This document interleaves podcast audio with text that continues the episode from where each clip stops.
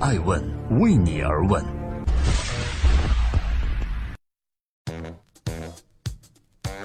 Hello，各位好，二零一七年七月三十日，这里是每周日上线的《爱问顶级人物》。今天我想跟各位分享，从二零一四年至今，每年我找十个顶级人物的对话，成书三本。今天就想说说这些采访出书的故事。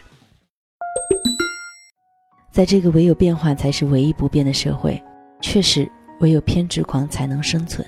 吴晓波老师曾经这样点评爱问：一个爱问人物做顶级人物访谈，垂直打穿了一个人物媒体的品类，问的问题直击创新精神、创富法则。特别感谢这个时代和这个时代里面所有奋斗的每一个在路上的创业者、投资人和企业家。正是因为大家，才给了我记录的机会、访问的机会。在拜访的过程中，我看到了很多不为人知的隐情、秘密、教训以及智慧。于是我写了三本书，集结的是顶级人物的内心世界，记录他们的创新和创富法则。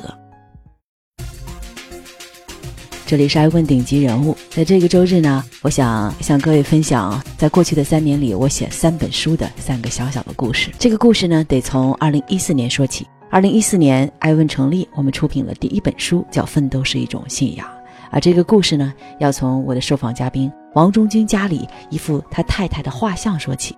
很多企业家习惯将采访地点定在公司，但这一次，王中军却邀请我到他家去做客。采访地点安排在他北京的有花园有花市的豪宅里。我们到达他家里的那一刻，他刚刚完成了一幅给太太的新油画。这位颇有艺术家气质的企业家提起自己的发家史，显得云淡风轻。我问华谊为什么会成功，王中军答：“我也不知道，也许是祖宗保佑吧。”尽管华谊兄弟开创了中国的娱乐大时代，但是发展中当下也面临着重重矛盾。比如电影的艺术创作属性和娱乐公司的工业化生产要求间的冲突，对此他认为，华谊兄弟如果要继续发展强大，必须去电影化和继续国际化，围绕着电影产业在另外领域创造的一些奇迹，将是一个不错的选择。对于娱乐产业的洞察，兄弟精神是王中军带领华谊成为行业领导者的一个重要原因。王中军的饭桌、俱乐部。画室也经常是他和朋友聚会的地方，很多的合作也在谈笑间达成。他每天的作息是睡到上午十一点，中间抽抽雪茄，下午去画室。对于企业家来说，这几乎是不切实际的生活状态，而他恰恰在这种懒惰随性的生活中搭建起了华谊兄弟这座城池。奋斗是一种信仰，在二零一四年由吴晓波老师的蓝狮子出版社联合出版。其中关于董明珠、刘永好、俞敏洪更多的人生底色，欢迎各位参阅。奋斗是一种信仰。二零一四年对我而言也意义特别，因为是这一年我们开启了艾问记录时代人物的第一天。我有很多的毛病，虽然哈佛、北大、中国传媒大学让我幸运地接受了良好的教育，中央电视台、世界银行也给予了我见识更多高平台的机会，但是通病太多。曾经不谙世事的我，骄傲、迷惘和无所畏惧。二零一四年，中国资本市场火爆，国家鼓励创业，于是，在上海的嘉定区，一家以爱为信、以问为名的企业悄然诞生了。在成立之初，我就立下了一个目标，希望每年至少爱问的团队可以围绕着商业世界一个急需解决的问题，全球范围内专访至少十位最合适的人物，以纪录片的形式呈现问题的真相，再以笔墨的方式沉淀成书。于是，第一年。我们拜访了中国十个行业的十位商界领袖，铸成了奋斗是一种信仰。如果你问创业之后我最大的变化是什么，我想创业就是一场修行。如果说在曾经的实习和大平台的工作让你更多的了解自己，那么创业之后你就会发现，这不再是一个人的战斗，而是一群人的浪漫。你要从我想做什么，我能做什么到我不需要做什么，跨越到说我们想做什么。我们能做什么？我们需要被这个社会做什么？奋斗是一种信仰。出版后，很多的读者给我发私信、写邮件。年轻人经常会问：那我到底该是打工求职还是创业呢？我的观点是，无论是在体制内还是体制外，国内还是国外，是创业还是做一个职业经理人，都应该把职场当做创业的过程。你自己就是创业最重要的产品。那么，如果说你投资的是时间、精力和热情，回报的则是薪水、社会尊重和成就感。我认为，正确的职场观就是创业观，要不停地提供具有创新价值的东西。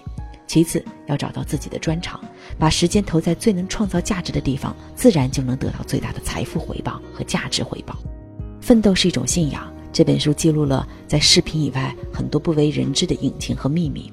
我最想告诉读者的是，请各位以奋斗的方式过一生，在自己的世界里活得精彩，在别人的世界里获得宽容。时光流逝，二零一五年，艾问出品了《创业的常识》这本书和这一季节目，要从一直拒绝镜头的顶级投资人高瓴资本的张磊的办公室里拍起。张磊，高瓴资本的创始人。他一向低调，基本不接受任何媒体采访。在媒体上仅有的几次曝光，也是关于他求学人大、从事耶鲁以及向母校耶鲁大学捐赠的事情。在腾讯和京东互换股份这种惊天地泣鬼神的事件发生后，人们才知道，原来他是幕后的资本推手。张磊是价值投资的践行者，奉行和高质量的人花足够多的时间做高质量的事情的投资理念。在他看来，伟大的创业者成就的是事业本身，而不是为了成就自身的名气以及积累财富。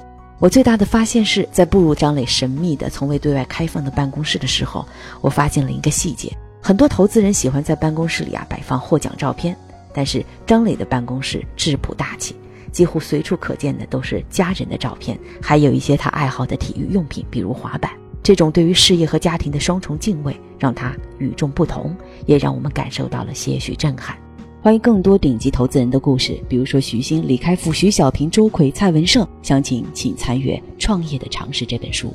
二零一五年，创业在中国成了一种风潮，无数的青年被裹挟前行，没创的人们奔向创业，创业的人们不断创新迭代。然而，商业社会瞬息万变，创投圈悄然起了变化。资本口袋残忍而现实的收紧了，中国大地充满了蜂拥而至的创业生和创业死，这是一个梦想激情中夹杂着焦虑、浮躁和急功近利的时代。很多人在奔跑的脚步中，忙着接受新词汇、新规则，忙着小步迭代、试错快跑，却忘了创业的常识。我经常问自己一个问题：这个世界会好吗？我们该如何应对？于是我决定要敲响十位中国顶级投资人的门儿。让他们用理性和良心回答什么是创业的常识。在这一季的专访和写书的过程中，我最大的感触是：资本潮涌，创业疯狂。最搞笑的是，投资人是逐利的，即使他标榜价值投资，但在这个时代却成了最伟大的创业导师。而我也觉得，喧嚣之中更应该回归平静。我采访了徐小平、何志强、张磊等顶级投资人，希望他们真的用理性和良心，给疯狂的创业者多一些智慧和敬畏。那创业到底是什么呢？是拥有伟大的梦想，产生一家伟大的公司。我想看完这本书，你就会明白，创业说白了就是赚钱，投资说白了呢就是用钱赚钱。这句话是美图秀秀的董事长蔡文胜在节目中说的。至于初心，有人说是为了养家糊口，有人是为了颠覆世界。在艾文看来，你不管是开一家花店、画廊，甚至走街串巷，只图小富即安，这叫创业；或者你一路披荆斩棘，以杀破狼的气势到纳斯达克敲钟，也是创业。这两者相比，绝没有高低贵贱之分。然而，大众创业、万众创新，在我看来，必须成为一种精神，但绝不可以成为一种运动。我们期盼中国可以诞生出一批又一批伟大的企业，但我们不希望看到的是，曾经寄予厚望的弄潮儿，原来只不过是在。裸泳。如果用一句话来介绍《创业的常识》这本书，那就是成事儿必须靠常识。那什么是创业的常识呢？喧嚣之后回归平静，疯狂之外专注本质。二零一六年，艾文出品了第三本书《创业不死法则》。这个故事要从凡客诚品的创始人陈年破败的办公室聊起。这是《创业不死法则》拜访的第一位受访嘉宾。陈年比我想象的略显沧桑，他是一位年过中年、超过四十岁的创业者。但是，当他依旧执着地拿起最新生产的衬衣时，瞬间年轻了起来。他眼美中带笑，一边说一边比划：“艾成啊，你看这袖口，这褶是很讲究的。”如今的他俨然成了一个产品专家。我问他：“一路走来，你所经历创业最大的坑是什么？”陈年的回答是：“规模。”也可以说是我的虚荣和贪婪。在艾问人物的镜头前，陈年的坦诚让我动容。他讲：“我犯了错，所以我要改。凡客还没有死，不要从头开始。凡客成品的由盛及衰，让人非常唏嘘。一个显著的变化就是，办公地点由曾经北京市中心的磁器口的豪华办公区，搬到了北京南五环外的亦庄。陈年统领的员工从最多是一万三千人缩减到如今一百六十多人，因为他经历了盲目的扩张和多品类的坑。陈年如今把重点放在了产品上，或者说，对于凡客成品，创始人陈年从来就没有放弃过。创业对陈年来讲。开始是上瘾，后来是责任，再到后来认识到是命运。这个马上到知天命年龄的文艺青年，认为凡客是他的命运，只要拿出更多的、更好的产品给用户，我的凡客就一定会持续的活下去。陈年在我告别的时候说了一句话：“我认为凡客成品活着，就是我陈年的价值。”看着陈年置身于凡客成品的一个狭小的。略显混乱的重新起航的办公室，我真的不知道答案。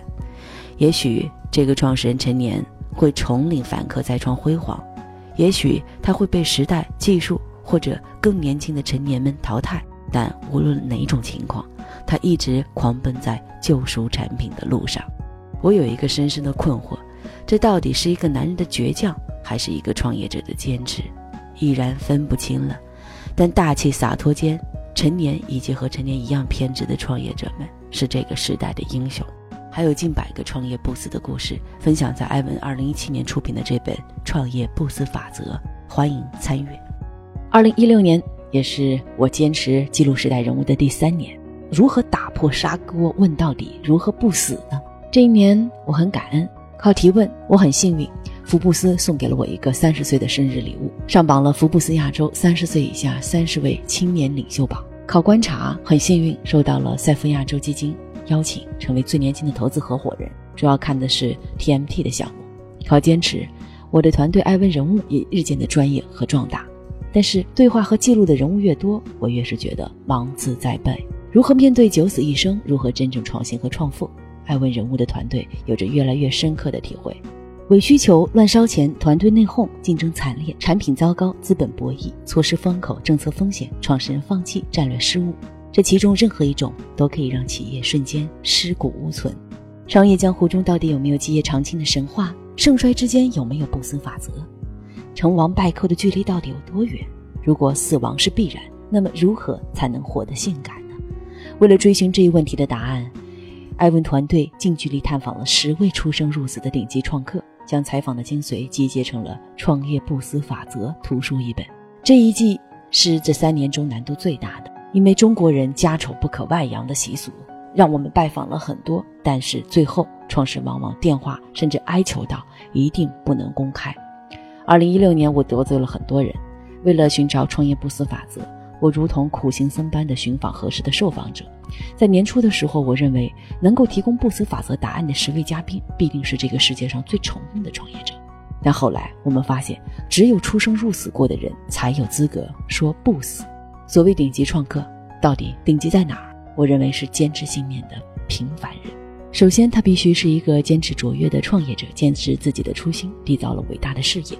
其次，他曾经出生入死，必须搞砸过什么。他们最重要的核心特征，应该是懂得坚持，历经多重磨砺却初心不改，执着于创客的身份，并毫不吝啬地讲述生与死，探寻创业不死法则。我最大的感悟是，中国大地上创业者的泰然和焦虑，自信和自省，大胆冒进和战战兢兢，如同一枚硬币的两面，不断旋转，但终归逃不出生与死的对决。投资人砸下真金白银，执迷不悟地支持创业者，也因旁观保持距离而能一针见血点出创业者的软肋。我相信万物皆有裂缝处，那是光射进来的地方。创业之路在多舛，创业之坑在密布，光也依然存在，也依然有人肯相信并追逐光。如果要用一句话来总结创业不死法则，我相信向死而生是一种对生命的态度，也是运行企业时的必须之举。因此。不死比发达更应该引起创始人的重视。